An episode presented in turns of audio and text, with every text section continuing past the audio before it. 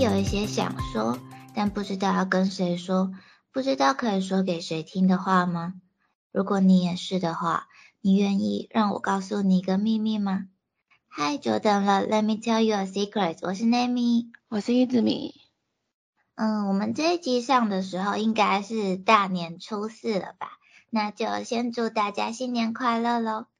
那 Nami 在跟朋友们聊到过年的习俗的时候啊，就发现好像每个人家里的习俗都有那么一点点微妙的不同，所以就想说，那我们今天来聊聊过年的时候的习俗好了。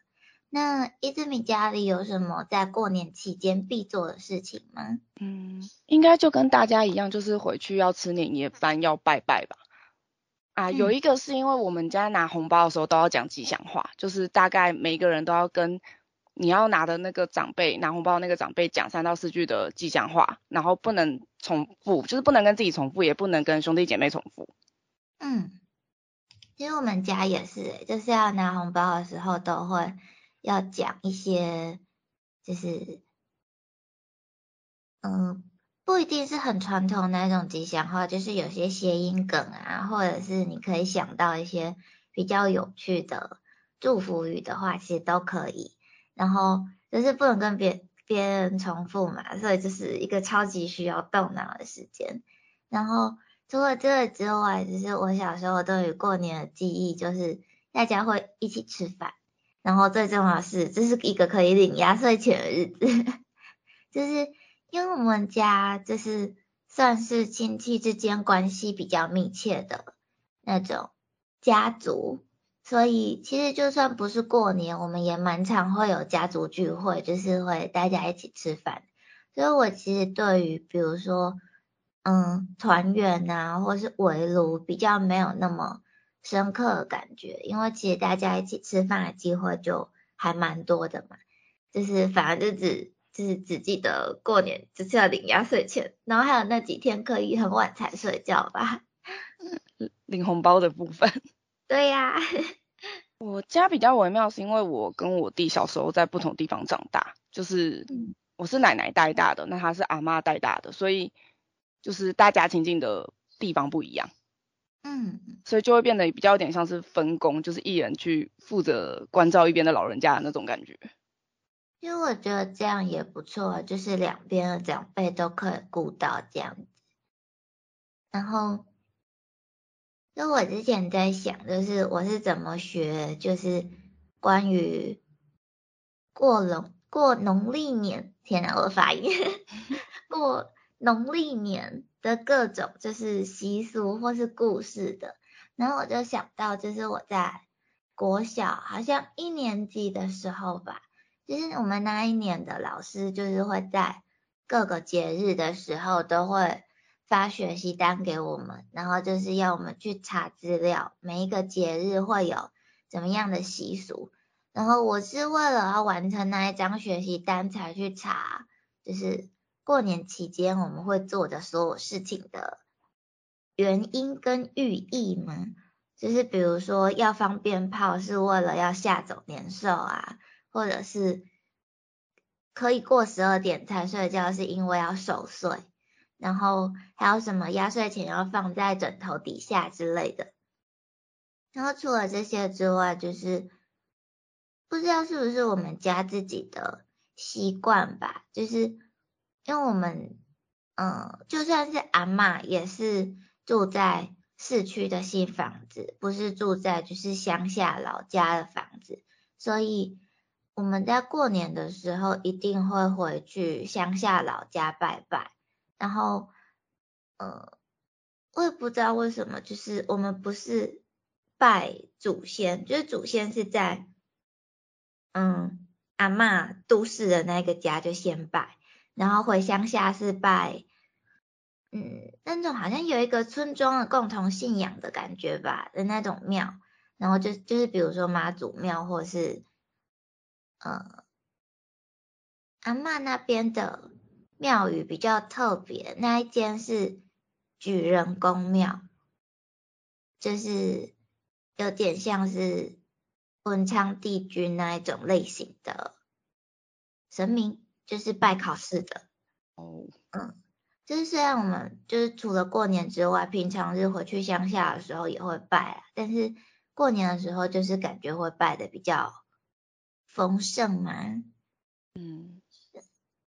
我家过年是拜祖先牌位吧，就是奶奶家里没有神桌这样，然后就是要拜完之后才能开吃。嗯，庙的话，可能初一晚上要回阿妈那边，路过那个大甲那边会去拜那个镇南宫。嗯，然后可然后就是看那一年就是不是有没有犯冲什么的，要去安太岁啊、点光明灯什么的。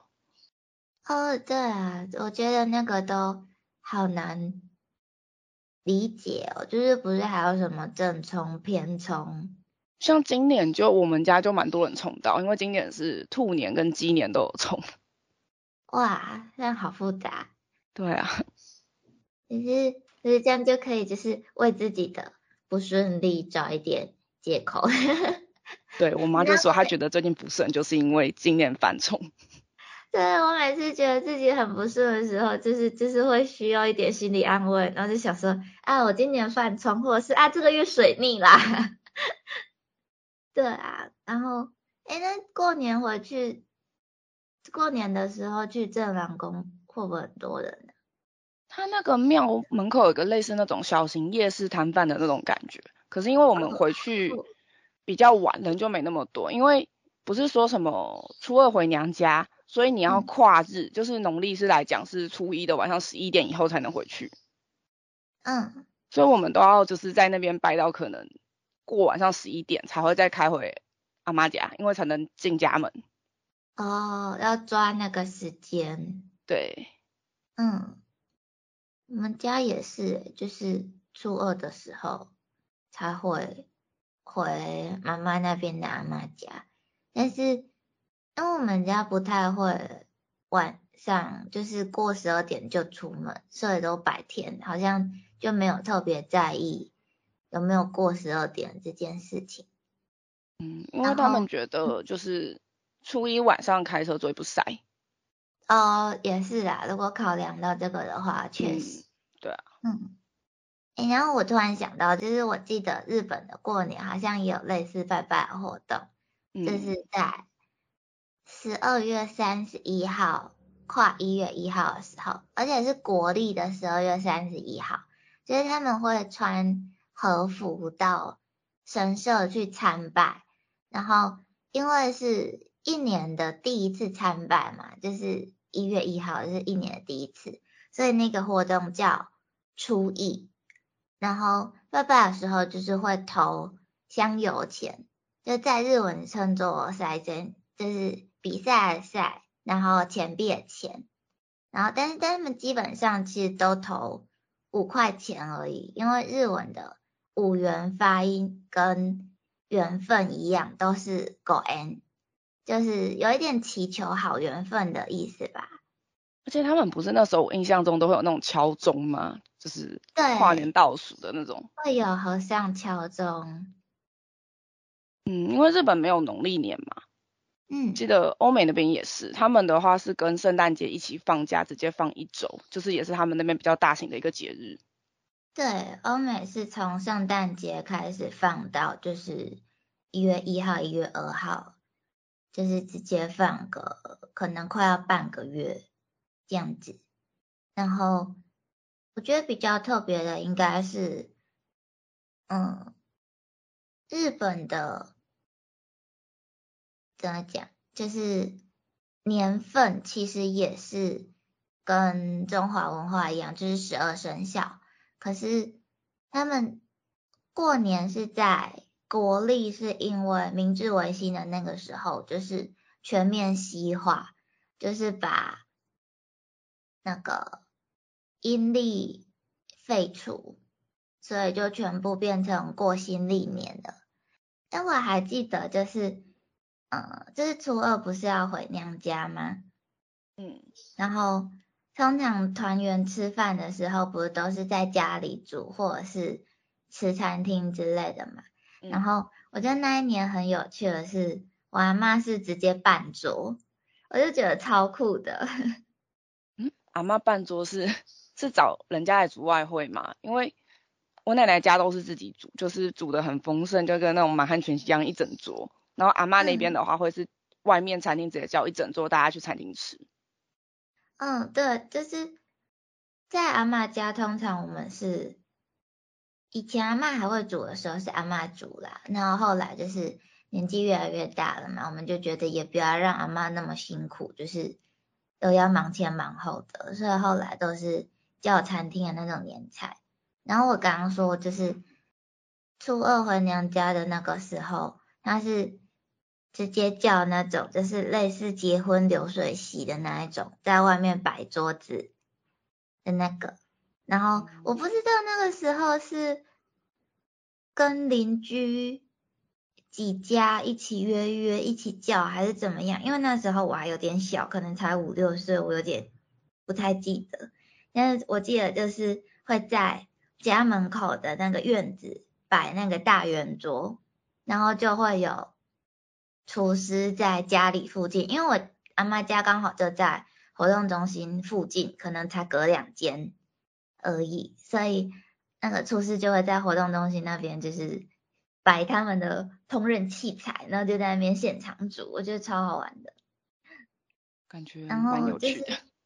对啊，很好玩。然后但是那一年之后就没有，就只有那一次。然后我也不知道为什么那一年就是心血来潮，突然想要办桌。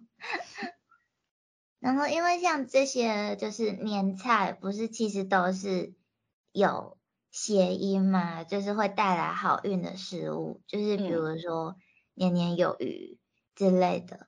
然后，其实在日本也有类似的习俗，就是他们会吃御节料理，然后里面会有很多不同的菜色，就是比如说红白萝卜丝就表示是红白至喜，或者是海带卷。代表欢乐跟愉快，然后黑豆代表勤劳工作，但是勤劳工作好社畜哦，真的，对，但是他们可能觉得这是一个新的期许吧，然后还有什么飞鱼子就代表子孙昌盛之类的，然后他们还会喝屠苏酒，就是希望在新的一年就是防病消灾的意思，我记得好像。